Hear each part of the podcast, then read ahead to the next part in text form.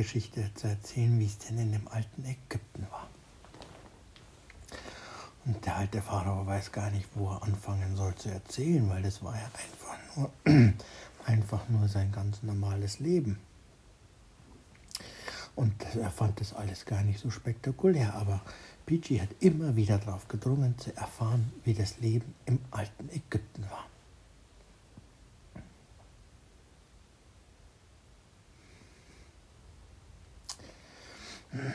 Und dann hat er erzählt und hat gesagt, also, als ich ein Kind war, da bin ich ja schon am Hof geboren worden. Es war ja schon sehr früh klar, dass ich auch ein Pharao werde.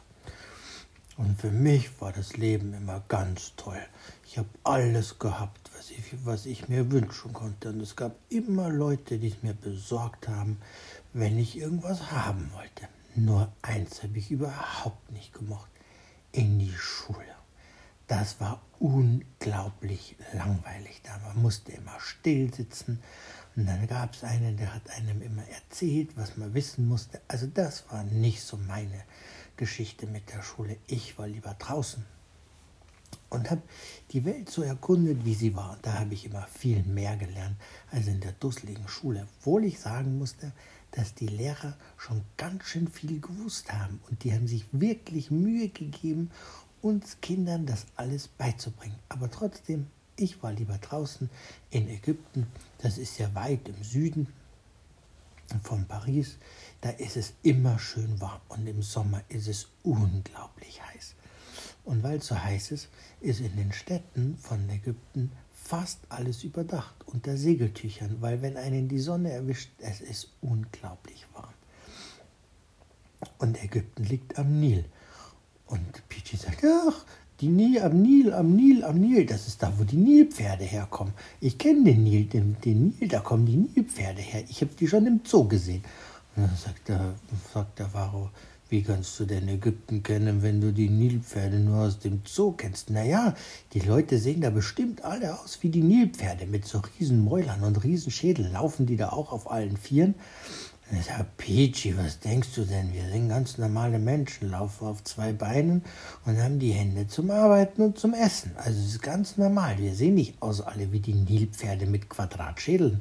Wo denkst du denn hin? Naja, weil es heißt halt Nilpferd. Und dann habe ich gedacht, wenn Ägypten am Nil liegt und ihr Nilpferde habt, ja, ihr seht doch auch nicht alle aus wie, wie, wie die normalen Pferde oder wie Ameisenbären. Ihr seht doch auch aus wie Menschen. Ja, sagt, okay, das, das, das, sagt, da hast du recht. Es war halt nur so ein Kurzschlussgedanke. Nimm's mir nicht übel. Nein, natürlich nehme ich dir nicht übel. Hätte ja auch sein können, dass wir alle aussehen wie die Nilpferde. Aber du hast schon recht, in unserem großen Fluss, dem Nil, wie lang ist der eigentlich, der Nil? Kannst du mich mal fertig erzählen lassen? Aber ich will es dir sagen, der Nil, der ist ganz schön lang. Das ist mit einer der längsten Flüsse auf der ganzen Welt. Und von dem Nil, da hängt unsere ganze Landwirtschaft ab. Hä? Von dem Fluss hängt eure Landwirtschaft ab? Das ist ja eine komische Geschichte. Erzähl mir mehr. Sagt, naja, der Nil, der tritt regelmäßig über die Ufer. Was heißt das denn, der tritt über die Ufer? Ich kenne nur, der, über, der schlägt über die Stränge. Wenn er mal richtig Party macht und so, macht er dann richtig Party, so mit Wassersäulen und großer Musik und vielen Lichtern und 100 Leute, die tanzen? Nein, der tritt nicht, der schlägt nicht über der Stränge, der tritt über die Ufer. Was heißt das denn, der tritt über die Ufer? Ich dachte, der Fluss fließt und tritt nicht. Tritt euch der in den Hintern, wenn ihr nicht spurt? Nein, ach Pichi, lass mich doch einfach mal ausreden. Man sagt, der Fluss tritt über die Ufer, wenn er Hochwasser hat. Hochwasser, aber das fließt doch und tritt nicht das Hochwasser. Also ihr habt eine komische Sprache. Das ist nicht unsere Sprache, das ist eure Sprache, in der der Fluss über die Ufer tritt und der tritt auch keinen in den Hintern. Auf alle Fälle, ja, und was hat das jetzt mit eurer Landwirtschaft zu tun, wenn der euch in den Hintern tritt? Also ich meine, wenn der über die Ufer tritt, da sagt der, der Pharao, naja, weißt du, der tritt über die Ufer, das heißt, er hat Hochwasser und rechts und links von dem Fluss haben wir direkt die Felder gemacht. was ist das denn für ein Wahnsinn? Dann spült ja das ganze Getreide und den Mais und das leckere Obst alles weg. Nein, wir sind doch nicht bescheuert. Wir haben das so gemacht, weil wenn der Fluss über die Ufer tritt, also Hochwasser kriegt, dann bringt der ganz viel Schlamm mit. Na, das ist ja eine große Sauerei, wenn der Fluss dann wieder weg ist. Dann ist der ganze Schlamm da. Hm, Schmackofatz. Wer räumt den denn wieder weg? Der soll gar nicht weggeräumt werden. Der wird auch nicht weggeräumt, weil das ist die beste Erde, die man sich vorstellen kann. Das ist wie Dünger. Das ist ja clever. Da düngt euch der Fluss die, äh, die, die, den Boden. Ihr braucht gar keinen Dünger, ihr braucht keinen Trecker, gar nichts. Peachy, als ich jung war, da gab es noch keinen Trecker.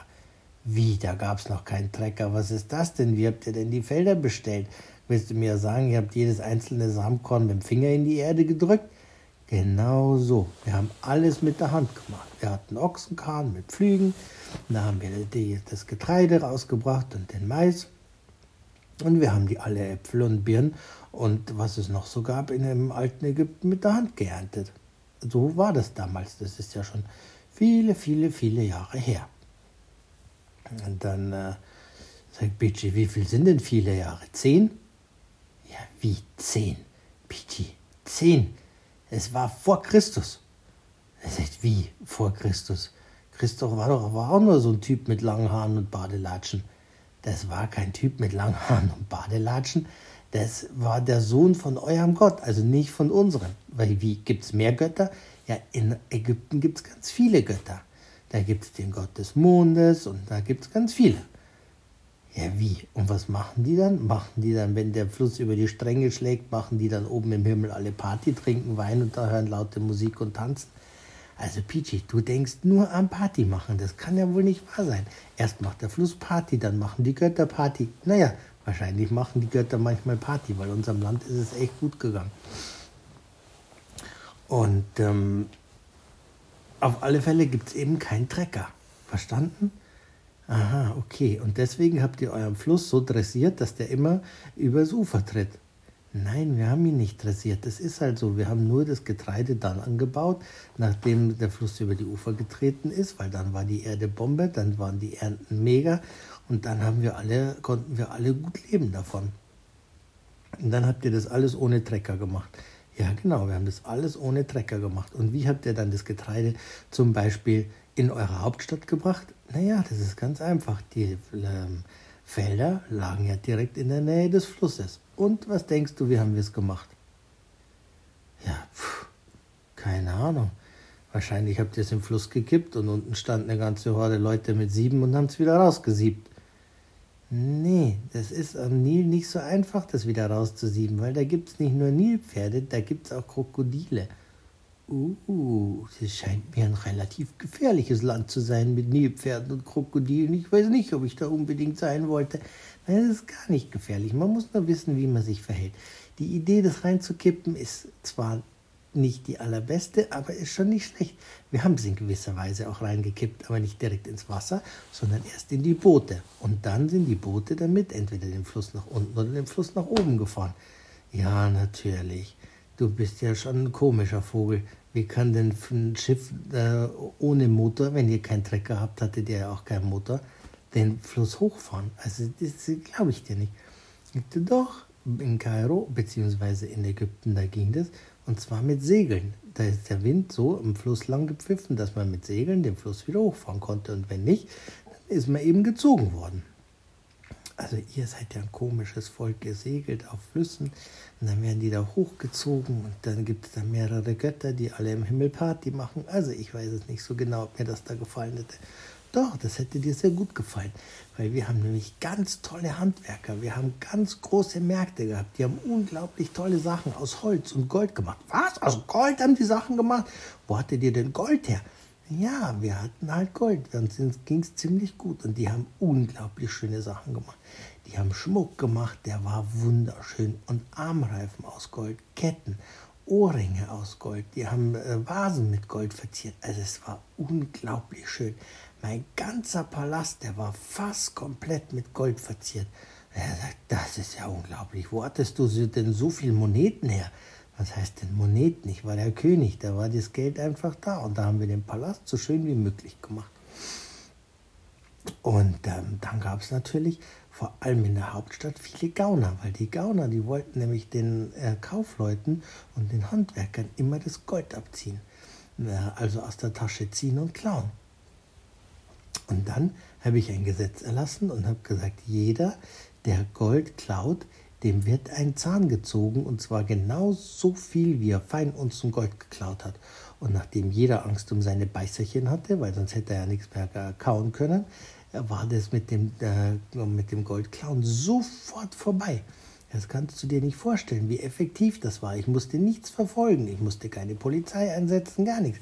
Mit dem, dass jeder wusste, Unze Gold geklaut, Zahn, äh, äh, äh, Zahn ausgeschlagen, fupp, war die Sache vorbei. Also das war eins meiner besten Gesetze überhaupt.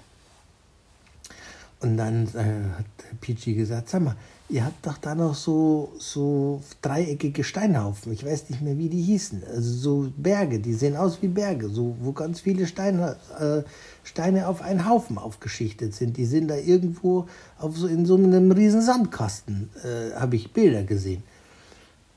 Und der Pharao sagt, also Peachy, du musst unbedingt mit nach Ägypten kommen. Ich muss dir das alles zeigen. Das ist so grandios, das kannst du dir gar nicht vorstellen. Und dann sagt die Maus, du kommst doch hier gar nicht raus aus deiner Kiste, da komme nur ich raus, wenn ich Glück habe. Aber du, ach, sagt er, lass mich mal machen. Ich kann das ganz einfach machen.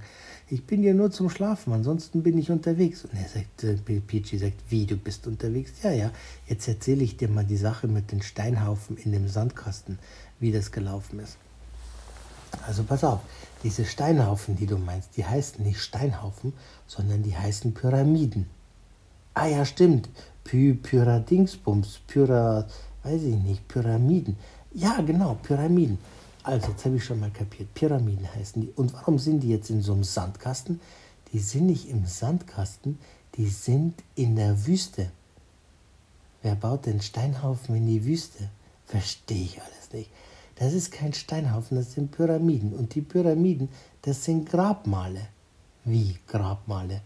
Ja, das sind Gräber, riesige Gräber, dass man den, äh, die Pharaonen nicht vergisst. Hast du auch so einen riesigen Steinhaufen als Grab? Wieso? Wenn ein riesiger Steinhaufen in Ägypten ist als Grab, wieso liegst du dann hier in so einer kleinen Kaschemme?